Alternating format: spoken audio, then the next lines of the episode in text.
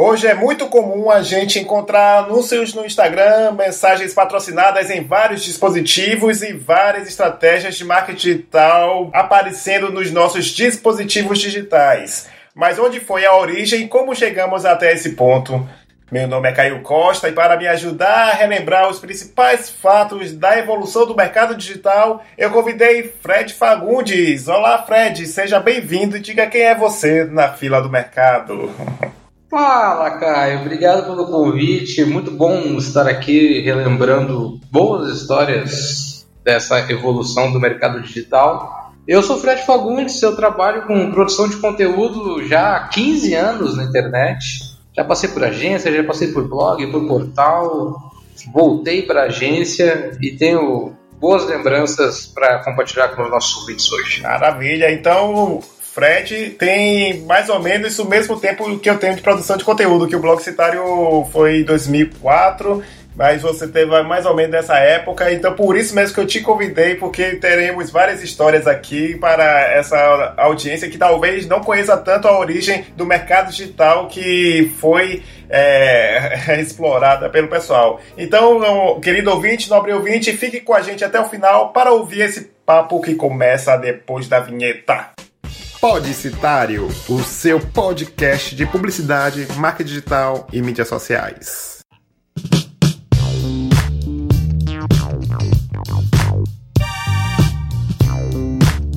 Então, estamos naquelas plataformas bacanas como o Deezer e o Spotify, além dos milhares de agregadores de podcast que existem no mercado. Então, se você tem conta por lá, basta pesquisar lá Podicitário e ouvir uh, o episódio por lá, caso você esteja no site ou alguma outra plataforma que não esteja muito legal para você. E lembrando que este ano eu abri o grupo dos ouvintes do Telegram, isso mesmo. Basta você lá pesquisar também Podicitário no Telegram ou entrar pelo link que estará aí no post. Então será um prazer ter você lá. Já tem alguns eh, ouvintes interagindo, compartilhando dicas e conversando, né, conhecendo mais. Então será muito interessante te ver por lá também no grupo dos ouvintes no Telegram. E além disso, o podcast agora tem seu próprio Media Kit para anunciantes que queiram conversar com um público altamente qualificado. Se for seu caso de você ter uma pequena empresa ou você de uma agência e acha que vai ser bacana anunciar, mande um e-mail para podcast@blogcitario.blog.br para solicitar essa documentação e ver o que, é que a gente pode fazer. E se você puder, faça uma contribuição de qualquer valor para ajudar no pagamento da edição dos episódios episódios do Podcitário. E além de fazer outras melhorias, né? Compra de equipamentos, quem sabe, se, se a contribuição render, basta você usar o PicPay e ficar à vontade para você colocar qualquer valor. Pode ser de um real a cem reais. Pode ficar à vontade. Faça como o Wagner SP que está contribuindo sempre para esse projeto se tornar permanente, né? Por ter vida longa. Você pode fazer isso no picpay.me barra Caio V Costa 1. Então é isso, chega de recados e agora sim, vamos para o papo.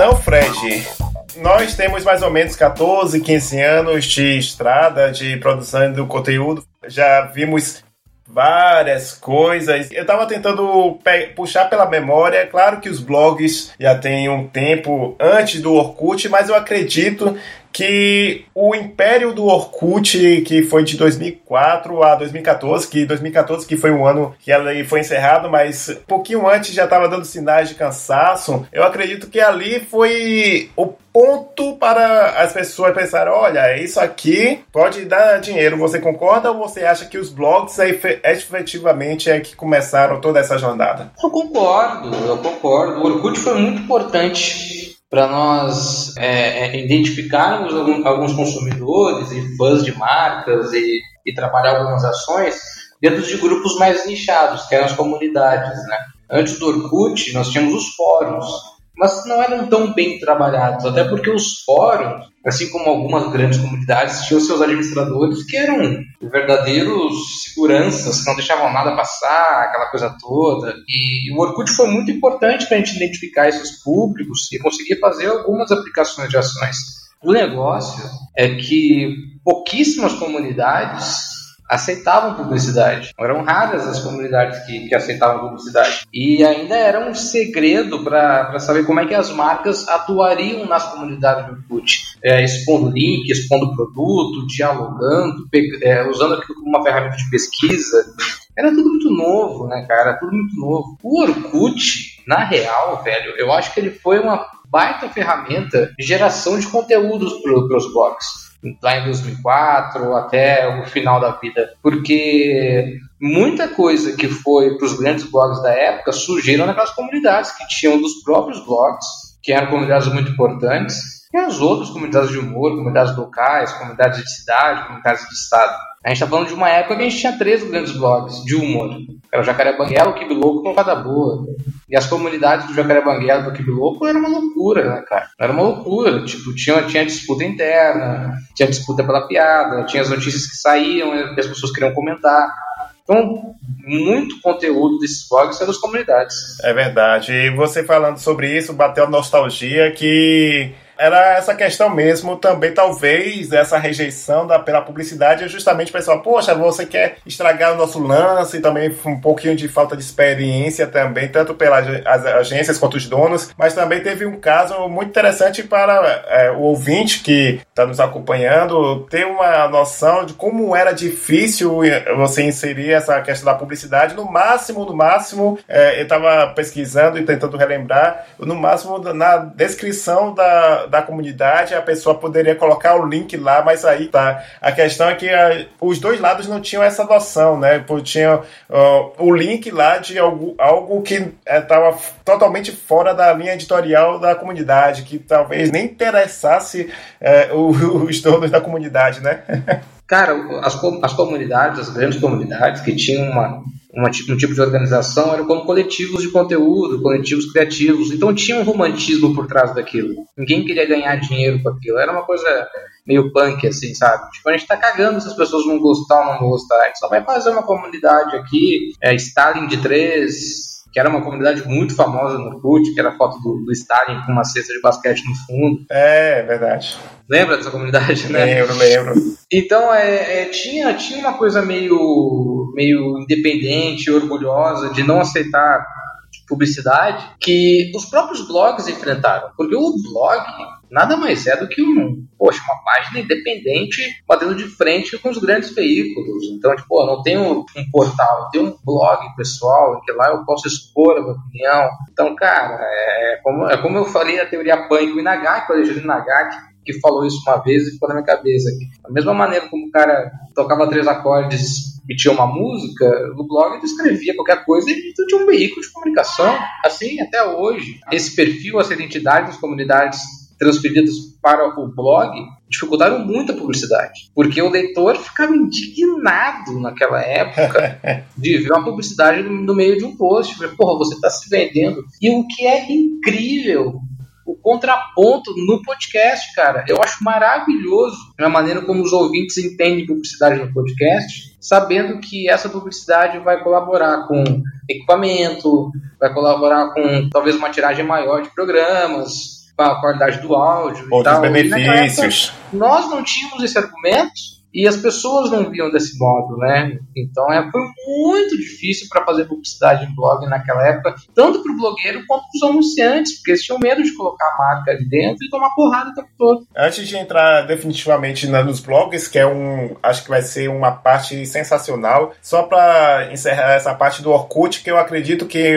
é um dos motivos pela queda. Teve uma comunidade que foi a maior de todas, né? Que é a Odeio Acordar Cedo, com 6 milhões de usuários usuários, foi vendida na época, apesar de o dono dizer que tinha contrato de confidencialidade, mas ele deixou, é, eu vi né, pesquisando matérias, ficou na faixa entre 3 a 5 mil reais. Então, cê, e, e, e ele falou: olha, eu vendi e o dono já disse logo que ia usar para fazer publicidade lá. Então, é, ele meio que lavou as mãos e deixou lá para o novo dono. Então, eu acredito que também teve esse motivo da queda, porque, primeiro, a, as marcas e agências tinham muita dificuldade em saber como fazer um formato atraente e rentável que é, gerasse conversão, e também a questão que hoje Mark Zuckerberg aprendeu essa lição tão direitinho que ele fica obcecado em oferecer novidades, e é isso que faltou para, pelo Orkut de oferecer uma novidade, né? Porque ficou eternamente aquela coisa, não foi?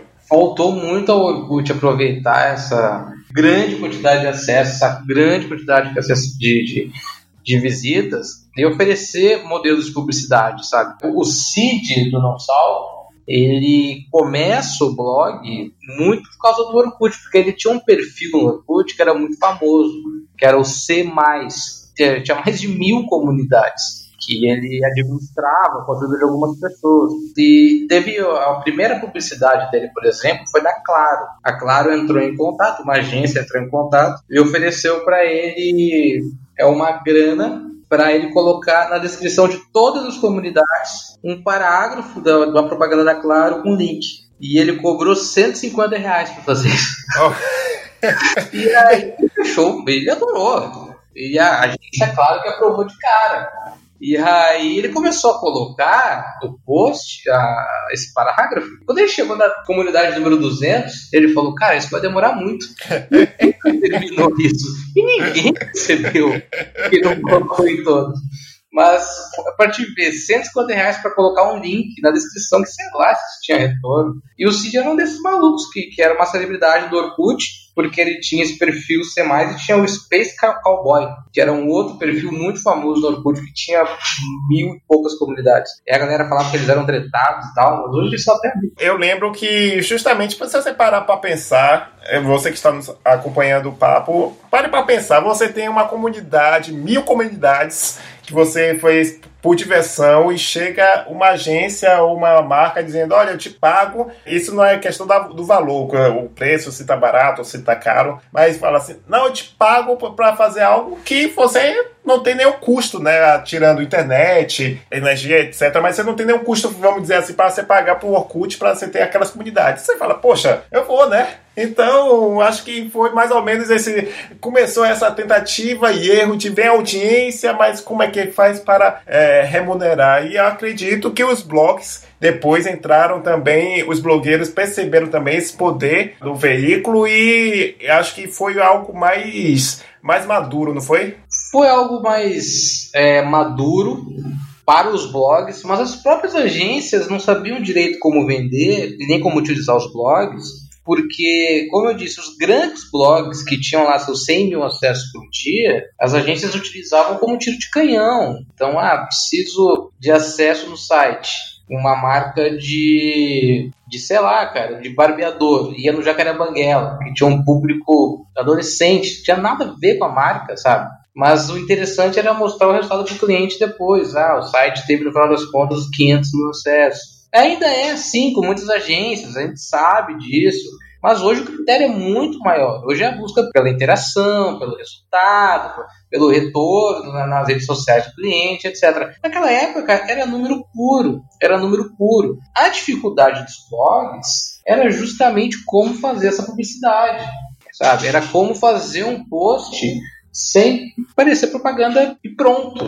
Era é... encaixar na linha editorial. E ali, velho, era, nossa, era um caos, porque a marca não queria isso. Pra marca, aquilo lá era uma inserção como de TV, como um anúncio de jornal, um anúncio de rádio. Foi difícil para as primeiras agências é, compreenderem que, que a linguagem do blog era do influenciador. Por mais que seja um Jacarebanguela, que seja um Kiblow, que seja um Cocada Boa, as pessoas conheciam o Tabit, o Manson, o Rodrigo. Então, tipo, era o Rodrigo falando com aquela pessoa. Então, a, a, a marca não era a marca não podia entrar no blog falando com a pessoa, o Rodrigo tinha que falar da marca. Então foi muito difícil para até chegar a essa evolução, a essa maturidade. Na verdade, também você não pode se incluir, né? Porque você também era no dos primórdios do Jacaré Banguela, você era também o parceiro, vamos dizer assim, fazia parte. Vamos falar daqui a pouco de um case muito interessante que acho que é, abriu os olhos do mercado sobre isso. Mas antes, é, falando sobre essa questão dos blogs, duas coisas que eu tava lembrando que muita gente pode achar que é uma discussão nova, mas não. Em 2004 já tinha lá no Portal Terra, eu até me lembro, é, sobre o questionamento se blogueiro já poderia ser considerado jornalista, né? Por ah, causa da questão da produção de conteúdo, essa liberdade editorial, né? Não, sim, sim, porque é, foi, foi muito complicado, porque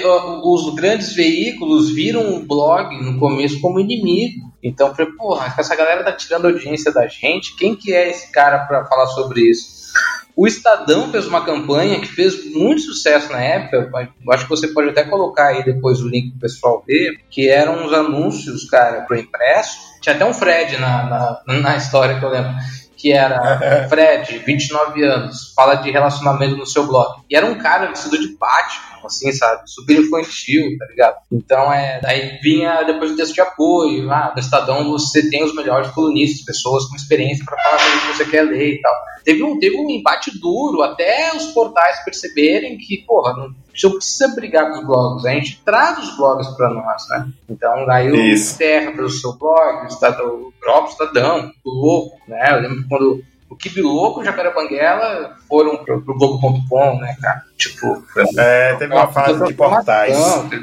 O Cid, né, o Não Salvo, foi pro, pro IC, se não me engano. Então, é, os portais perceberam que, pô, a gente pode trazer audiência desse, a audiência desse pessoal. Mas foi uma discussão enorme, enorme. Até onde o blogueiro poderia assinar uma matéria com tanta responsabilidade, assim. E sendo que, assim, cara, dane-se, tá ligado? O cara publica na internet o que ele quiser, então vai de quem lê, entende, concorda ou não concorda. Agora, tipo, tirar a liberdade do cara postar é um absurdo. E hoje, mais do que nunca, a gente vê isso, né? Qualquer imbecil vai lá, escreve o que quiser, produz o que quiser e publica o que quiser.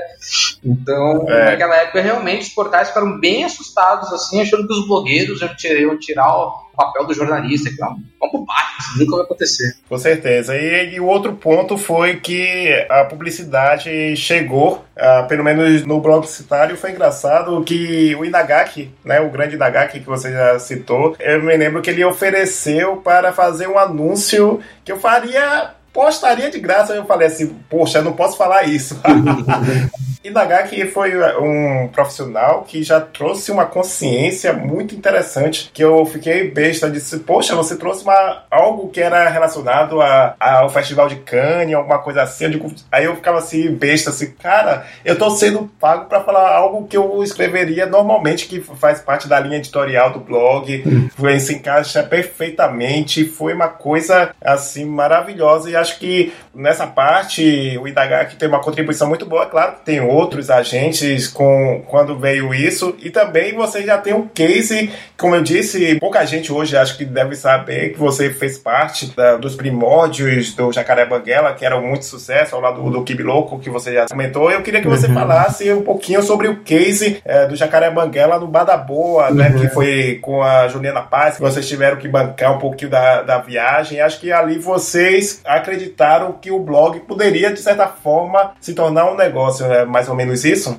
Foi, cara, porque assim, é, primeiro só falar, o Inagaki ele teve uma importância enorme, porque ele já era um, um, um jornalista muito, muito conhecido, já, já contribuía com a revista Rolling Stones, era um cara é, muito bem visto no meio, e ele com o blog dele é, mostrou uma qualidade assim como em tudo que ele faz. E depois, trabalhando em agência, ele colaborou muito como consultor, para as marcas entenderem o papel do blog e tal. Então, o Inagaki foi um cara, assim, é, essencial, tal como o Ednei, como o Ian Black.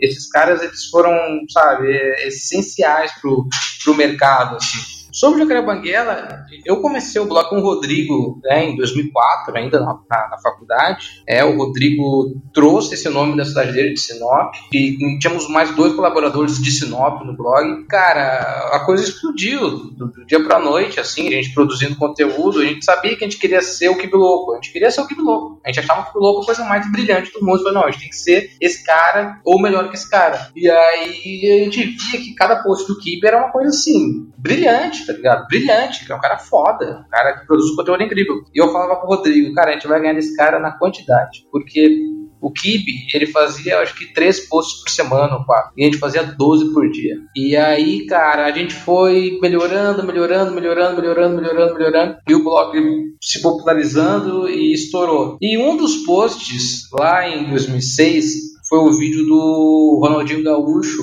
é, chutando a bola no travessão, que a bola voltava, ia tava. Que era o lançamento de uma chuteira da Nike, um vídeo que a Nike produziu para viralizar e viralizou de fato. E aí no search da agência caiu o Jacaré Banguela. E eles, pô, agradeceram que a gente publicou aquele vídeo, perguntaram por que, que a gente publicou aquele vídeo. A gente falou que publicou porque achou massa o vídeo. Né? E aí eles mandaram um kit para nós, um CD com vídeo em alta, uma camiseta, aquela coisa toda. Pô, já era o máximo. Né? E aí, umas, uns 10 dias depois, veio o convite. Olha, é, vocês querem é, participar do lançamento do Bar da Boa, do Bar da Antártica, é, no Rio de Janeiro? A gente, falou, claro, vambora. E o cara falou, é, só que a gente, assim, a gente tem duas entradas e só.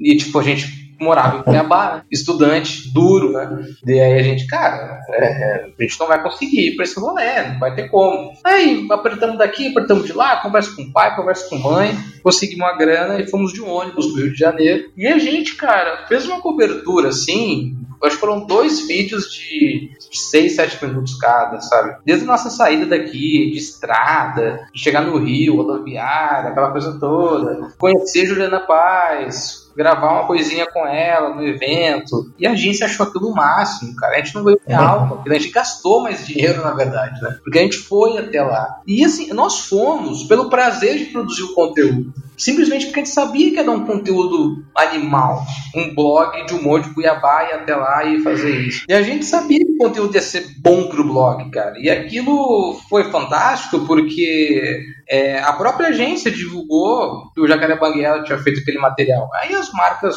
olharam a qualidade do material. O Rodrigo é um cara que até hoje né, trabalha com isso, é ator e tal, sempre produziu o vídeo muito bem, sempre foi um excelente editor, sempre teve um feeling muito bom para isso. Então, o, o vídeo ficou muito bom. E, tipo, a, as agências viram aqui e falaram, pô, um blog fez isso aí? E perguntava para aquela agência lá, que era, era a live, né, do Lucas, que depois abriu o Bar Secreto em São Paulo e tal. E ele falou assim: quanto que cobraram? Nada. Aí as agências, pô, vamos matar desses caras. E aí a gente foi entendendo como é que funcionava o mercado, né? Tipo, até com a própria ajuda do Lucas, da Dani Kids, da Renata Pimentel, que trabalhavam nessa agência, eles foram nos explicando. Falei, não, faz assim, a próxima vez vocês cobram, assim, assim, assado. E ali foi importante, Caio, porque a qualidade do material que nós entregamos não era só uma foto da Juliana Paz Tipo, eles mandaram um vídeo para nós, da Juliana Paz, falando: gente do Jacaré Banguela, meu bar vai ser inaugurado no Rio de Janeiro, blá, blá, blá. A gente podia só postar aquilo. Mas não, a gente fez um material que, porra, era um conteúdo massa pro nosso leitor. Que é o básico, acho que todo mundo faz, mas naquela época nem nós sabíamos que aquilo. A gente descobriu, foi, puta, é isso. É dessa maneira que a gente vai vender as marcas. E as marcas também entenderam que é assim que os blogueiros vão nos vender. A questão é, nem todo blog queria fazer isso. E a gente fazia de uma maneira muito boa. E a gente ganhou uma boa grana nessa época. Uma boa grana entregando um puro editorial foda, sabe? Não era só aquele post chapado que o leitor reclamava era um, um, post que no final o cara percebia que era um oferecimento de alguma marca, que era conteúdo puro de Carabanguela com a marca no final oferecendo. E aquilo foi muito né? importante né? para as marcas utilizarem como exemplo para os outros blogs e até hoje para alguns influenciadores fazerem patrocinados. É, fica aí a dica de que naquela época mesmo vocês tiveram a liberdade total, né? Vocês tiveram, claro, que o direcionamento, ah, faz isso, alguma obrigação talvez, mas tipo a, a maioria absoluta do conteúdo, a maior parte do conteúdo foram vocês que realmente é, direcionaram e, e, criaram como se estivesse criando outro conteúdo é, para o Jacaré Banguela, Carta né? branca total, carta branca total. Teve os don'ts ali, mas de resto, cara, aproveita a festa aí, grava o que vocês quiserem, publiquem o que vocês quiserem, só não falem mal da marca, né? Só tomem cuidado com o que não vai aparecer criança e tal, porque a gente tá falando de cerveja. Então é carta branca total. E, cara, é, era outra época, né? Tipo, hoje tem que mandar um, mandar um material para aprovação e tudo mais, eu até entendo. Mas o que eu tiro daquilo mesmo foi o, o, o, a referência que, que aquilo se tornou para os outros blogs, entendeu? Tipo, pô, então é isso que é um, que é um post patrocinado. Não é só socar um banner no meio do, do meu blog, né? Eu vou fazer uma, uma cobertura seguindo a minha linha editorial. Isso não só em vídeo, mas serve para quem produz texto, servia para quem fazer outro tipo de conteúdo. Foi muito importante nesse sentido. E acredito que eu consegui achar aqui o videozinho, alguns trechinhos. Eu vou colocar o link aqui no post para você, nobre ouvinte prezado ouvinte, perceber a qualidade já naquela época que eles faziam. E acho que fica aí a lição de ter essa liberdade. Você que produz conteúdo, é, eu mesmo no blog citário, eu sempre deixava, ah, quando já ganhei um dinheiro bacaninha também no ano passado, mas eu sempre falava assim, olha, é tanto e eu, você pode trazer seu release, seu briefing, mas quem vai escrever sou eu. Então, é, fica essa recomendação, se você produz conteúdo na internet e quer é, fazer public editorial, se por acaso aqui no Podcitário tiver também anunciante, pode ter certeza que o conteúdo é eu que vou ser o responsável por fazer, claro que seguindo o briefing e tal, uhum. que eu também não sou maluco de fazer tudo, mas vai ser com autenticidade direto aqui do conteúdo. Teve uma frase que eu fiz naquela época que teve um amigo que gostou dessa frase que eu falei assim: depois diante né, da atuação, os blogueiros já pegando as manhas de como fazer publi editorial, nada mais natural que pegar essa galera, já que era um mercado digital, não, não tinha nada precedente, publicitários só sabiam fazer publicidade tradicional, rádio, TV, outdoor, etc as agências digitais foram criadas, então não tinha profissionais para trabalhar. Então, alguns grandes blogueiros que eu sei que trabalharam como analistas de mídias sociais, aí eu fiz uma frase que foi assim: se blogueiro fosse Pokémon. evoluiria para analista de mídias sociais. Foi mais ou menos isso, né? Eu, é, você sabe mais ou menos sobre essa questão dos, dos blogueiros trabalharem em, em agências como a Riot, né? Que tinha na época. Pois é, cara. Teve uma época em São Paulo, lá por 2008, que se você parasse numa esquina e levantasse o braço, tinha uma agência te contratando. Você falasse, sou blogueiro, sou blogueiro, a agência te contratava. Porque tava todo mundo desesperado pra, pra anunciar com blog, mas não sabia como. Então o cara era blogueiro, e aí tinha, pô, então você entende esse assunto, velho. Então vem pra cá. Só que, cara, teve um grande problema nisso, que o, o, o, o muitas agências contrataram o blogueiro pensando que estavam contratando o blog dele. Então contratava o cara não só para ele auxiliar na, na, no planejamento, na escolha dos blogs que ele for anunciar e tal, mas para anunciar no blog dele. E com ele ganhando nada, sabe? Teve muitos casos assim. É, felizmente, muitos dos nossos amigos se deram muito bem trabalhando nisso, tiveram uma experiência muito boa. O Brog, o Biso, o próprio Cid, a Miriam Botan, o Inagaki, a Dani Dias, o René Joss, o Mobilon, toda essa galera trabalhou em agência e aprendeu e levou para o mercado algo muito legal, muito legal mesmo. Algo muito melhor do que um problema que, que eu acredito que paira nas agências já há alguns anos, que é aquele blogueiro que vai para a agência, hoje não blogueiro, mas dito influencer, que vai para a agência e tem uma preocupação muito maior em colocar os amigos nas campanhas do que dar resultado, tá ligado? Tipo, isso tem acontecido muito, eu tenho observado de fora mesmo algumas campanhas de algumas marcas indo para um público que não tem nada a ver, nada a ver com aquilo. E, tipo, a forma de convencimento para o cliente aprovar normalmente é o número de seguidores dessa pessoa, mas aí tu vai fazer um cruzamento de informações e tu vê que é uma questão de amizade, de parceria, de brodagem e tal. E isso contaminou um pouco o mercado de São Paulo nos últimos anos. É, claro que não é bom, porque o resultado começa a cair, né? Tipo, só mostrar, dei aqui um monte de like, mas não tem nada a ver com o meu público, não quer dizer nada, tá?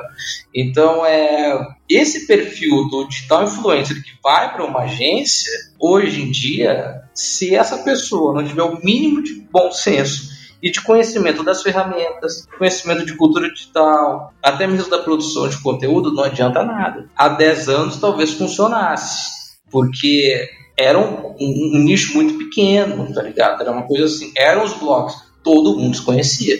A real é todo mundo é se conhecia. Então, temos uma campanha do segmento automotivo. Eu sabia quem eram os sete, oito grandes blogueiros desse assunto. Fácil, falava para ti fácil. Ah, tem o Caco Ferreira, tem o Igor Seco, tem não sei o que lá. Lá por 2010, tudo muda com um mundo paralelo nos blogs, cara, que eu falo, que a gente pode tocar nesse assunto, acho que depois, em outro programa, que são as blogueiras de moda. As blogueiras de moda, elas vivem um mundo assim completamente diferente dos blogueiros. Era uma coisa incrível, os blogueiros genéricos, que todo mundo conhecia. Era quase como um sindicato. Tinha lá em São Paulo o MSP, que era um encontro de toda sexta-feira, todo mundo se encontrava. Claro que não eram todos os blogs, mas eram os principais blogs, tá ligado? Aquelas pessoas normalmente se relacionavam, tinham grupo de MSN, de Skype, Blogzona e não sei o que lá. E as blogueiras de moda, cara, elas vêm assim atropelando tudo e tirando dinheiro de um lugar que as pessoas não sabiam que existia, com números absurdos, tá ligado? Quem falou sobre eh, esse mundo maravilhoso dos blogs de moda na temporada passada foi o Catupiri e a Tati do Acidez Feminina no episódio 16, parcerias comerciais com influenciadores digitais, que ele estava falando sobre essa questão, né? Que elas, é, de certa forma, deram um rosto, né? Porque era, era muito comum você tinha o quê? Jacaré Banguela, Kibi Louco. Kibi Louco mesmo, muita gente nem sabia como era o Tabet, né? O rosto dele não aparecia por causa do conteúdo e elas, de certa forma, deram um rosto. Então, é, é, ele deu uma, essa pincelada sobre as blogueiras de moda que é um mundo à parte. Não, era um mundo completamente à parte, assim, pegou todo mundo de surpresa, tá ligado? Me, me surpreendeu muito, assim, porque, tipo, e era, era, eram elas e pronto, tá ligado? Não tinha qualquer tipo de relacionamento com essa outra galera, assim, não tinha, não tinha, era aquilo e pronto. E, era, foi fantástico, foi fantástico, porque abriu os olhos pra uma galera, tipo, epa, peraí, tipo, os blogs não somos só nós aqui que fazemos humor, entretenimento, ou crônicas, não sei o que lá. Tem um pessoal muito forte aqui que faz esse tipo de conteúdo que tá te dando dinheiro que não tá vindo pra nós.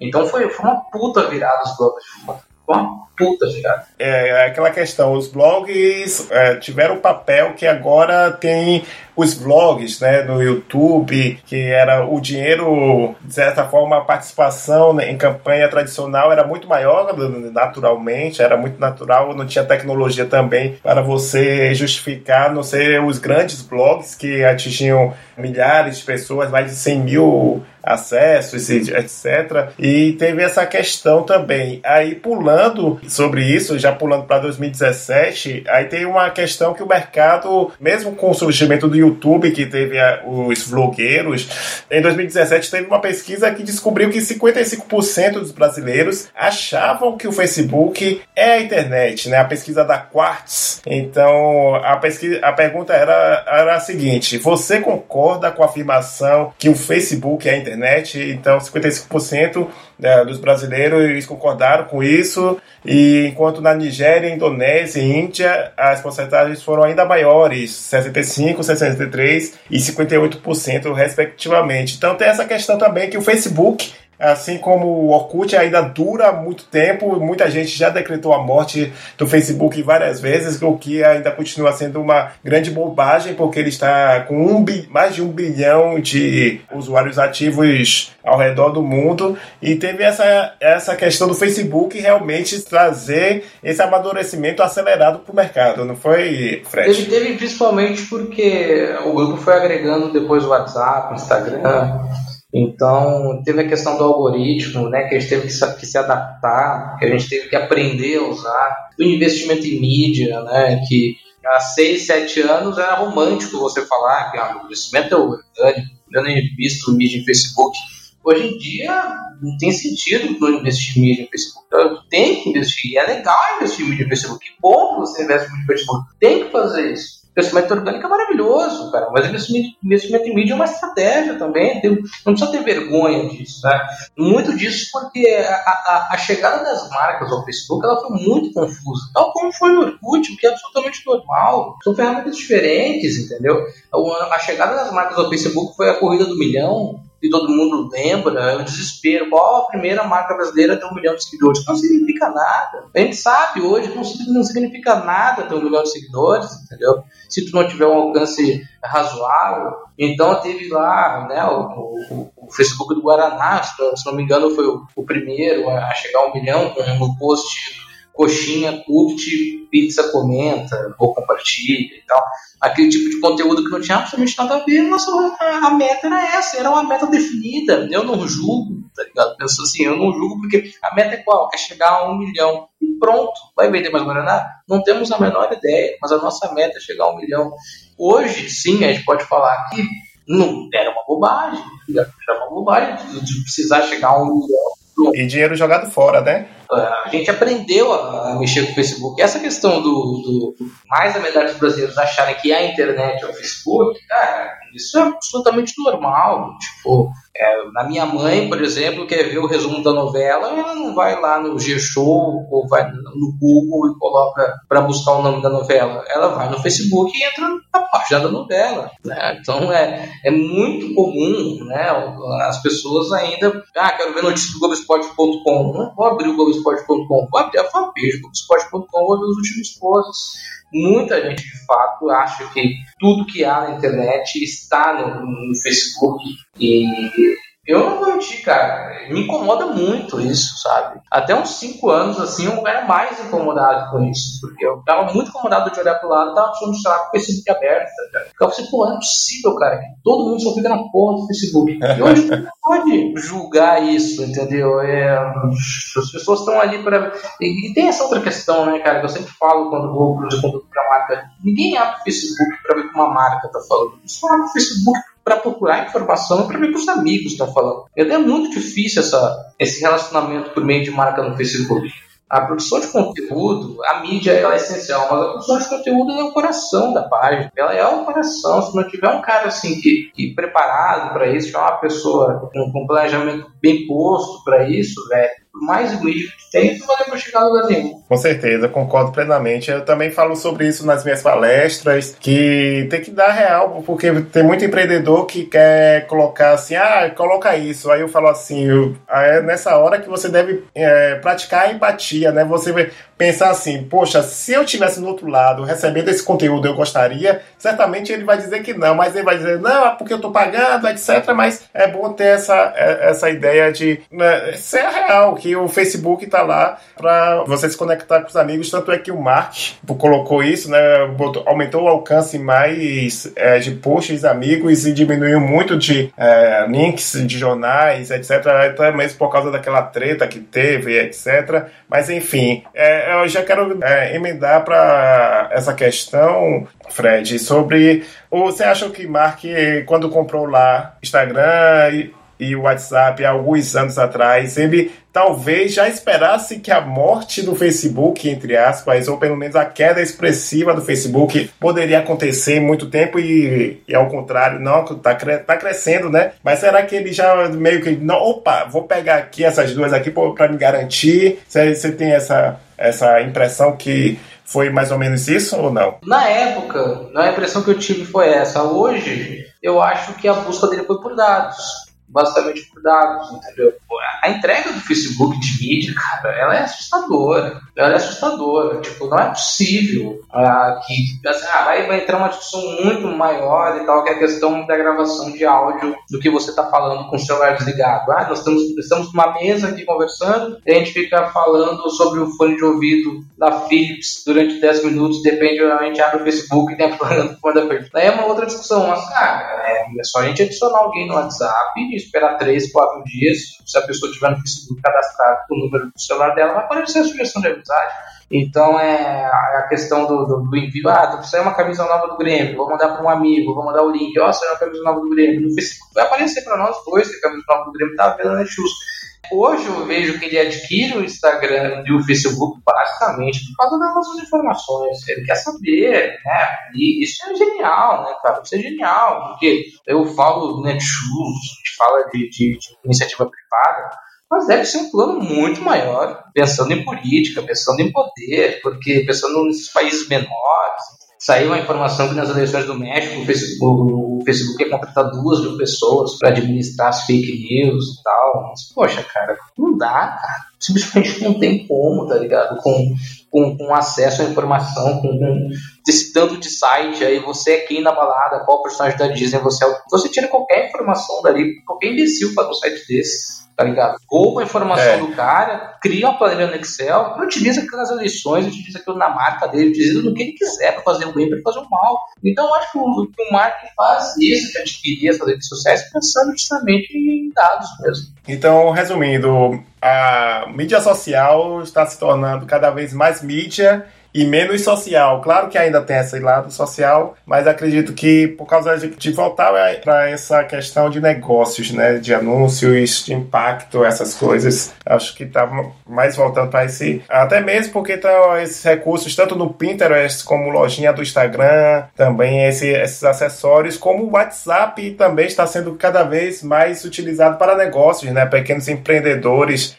Você tem percebido muito aí em Cuiabá, que, na sua cidade, porque aqui em Salvador, que no curso que eu dei para marca digital para empreendedores, que eu vou até fazer aqui, no, uh, mais uma turma, mas a primeira eu fiquei assim impressionado que eu falei assim, é, levanta a mão quem usa a página no Facebook. Ninguém, do de 15 pessoas, 15 alunos, ninguém. Aí falando, ah, eu uso mais o Instagram e o WhatsApp. Então, também o WhatsApp vem cada vez mais com esse ah, para negócios, cara, né? WhatsApp Hoje a marca que não tem um atendimento por WhatsApp, ela está muito atrás né, de qualquer tipo de concorrência. E é muito legal os serviços de bot que existem hoje, né, que automatizam esse atendimento, que pode ser utilizado.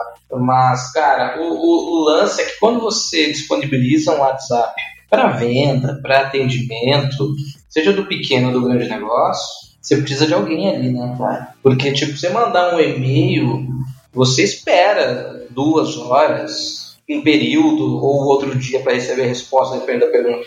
Agora, o WhatsApp, o tempo de resposta tem que ser muito mais veloz do que uma mensagem no Facebook, por exemplo. Volta e meia, quando o WhatsApp cai no Brasil mesmo, você vê muitos comerciantes falando prejuízo que tiveram. Então é uma ferramenta hoje indispensável para qualquer tipo de negócio. Com certeza, deixa eu dar uma dica que eu sempre dou nas minhas palestras sobre essa questão, né? Que muita gente fica na dúvida: ah, será que eu uso uma lista de transmissão ou grupo? Ah, no caso de um, rapaz que entrega quentinha, ele usa o grupo para facilitar, né? Porque é, uma, é um produto em grande quantidade que dá para você facilitar, pegar o, o pedido de todo mundo e entrega. Quando ele chega, a gente paga, beleza. Mas também tem o caso de uma loja de, de vestidos goes que tem um estoque limitado de vestidos. Então, uh, seria interessante você mandar essa oferta. Claro que conteúdos relevantes, não só oferta, pelo amor de Deus, gente, que você não vai só mandar oferta em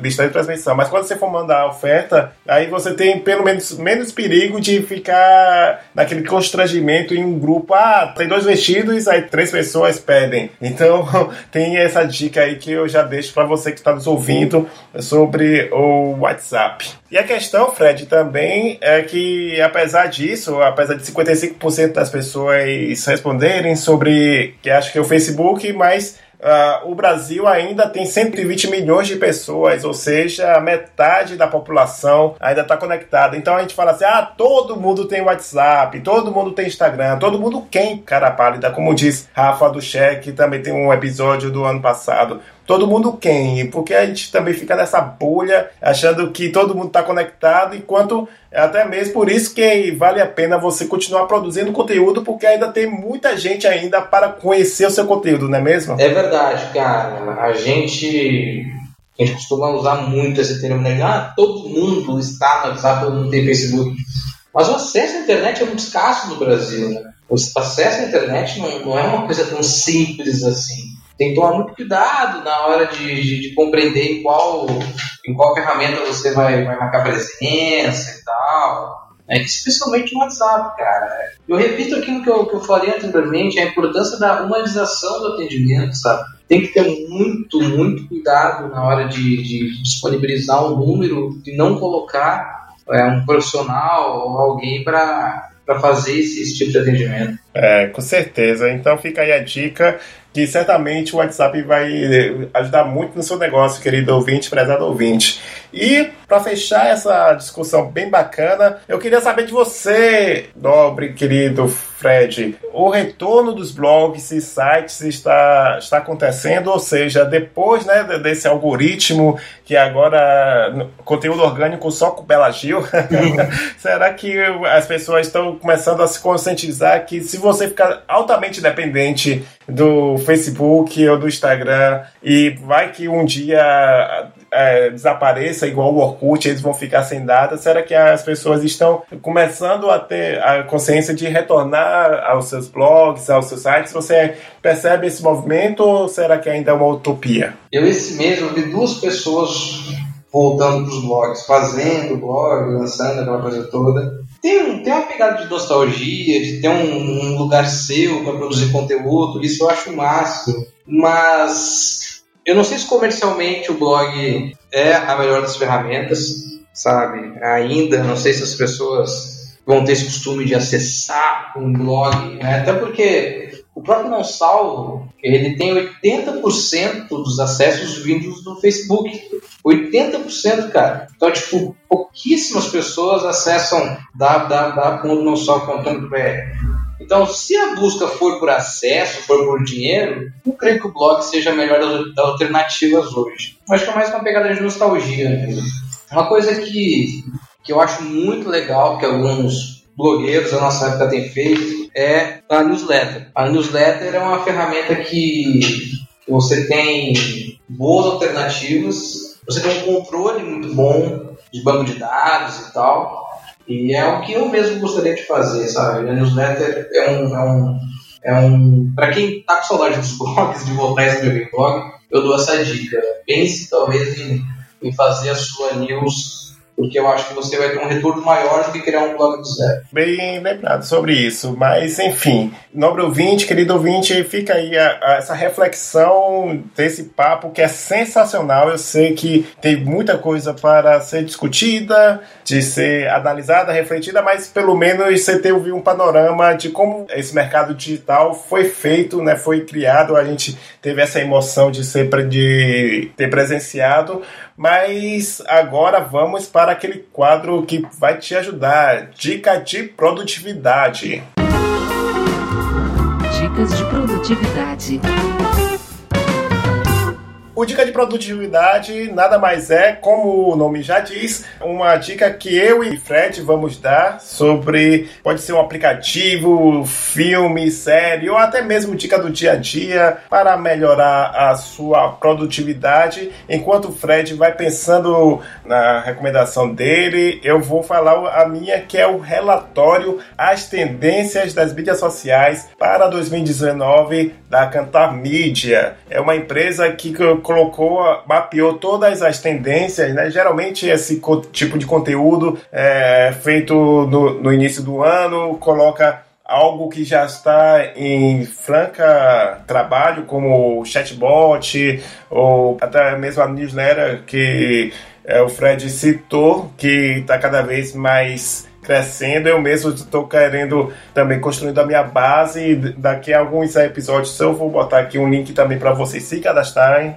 Mas eu acho interessante para refletir algumas alguns fatos que estão acontecendo no mercado digital. Então, veja aí no link do post, eu vou deixar aí o relatório As Tendências das Mídias Sociais para 2019. E você, Fred, você tem alguma dica? Pode ser aplicativos, livros, site, qualquer coisa que ajude o nobre ouvinte a melhorar a sua, sua produtividade no dia a dia. Cara, gostei muito dessa sua dica. Eu tenho uma dica de não de aplicativo, nem de melhorar a produtividade, talvez diminuir a produtividade, mas algo que eu tenho gostado muito de consumir, que é a Twitch. A Twitch que faz as transmissões de, de principalmente de gamers e tal, ela tem alguns canais, cara, na gringa, que eu acho espetaculares. Tem um que é um americano que mora no Japão, ele tem uma mochila que ele passa em média 8 horas por dia ao vivo. Almoça, vai passear, sai com a namorada, vai no cinema.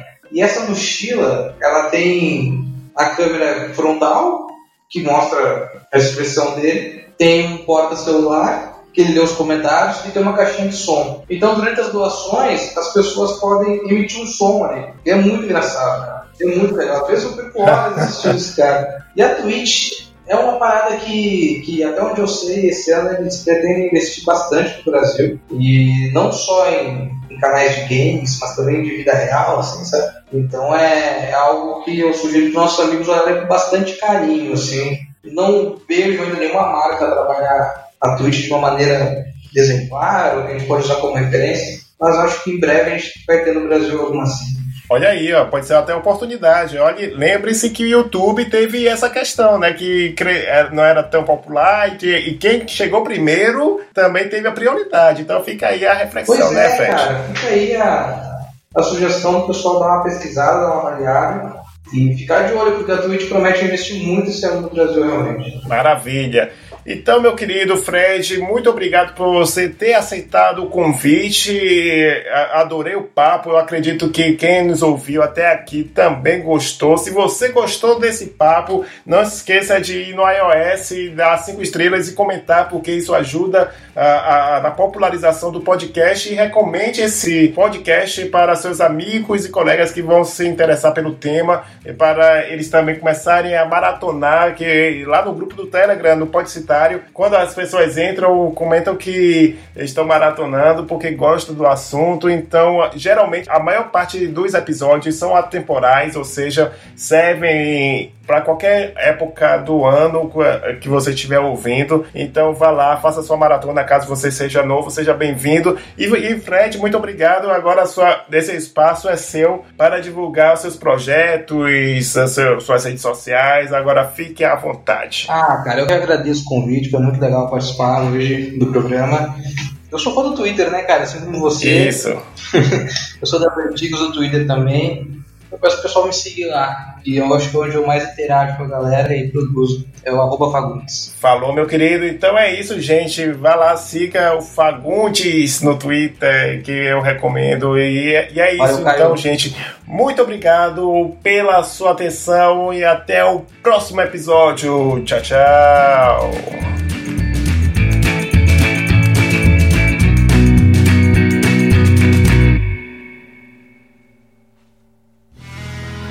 Mais um produto com a edição do Senhor A.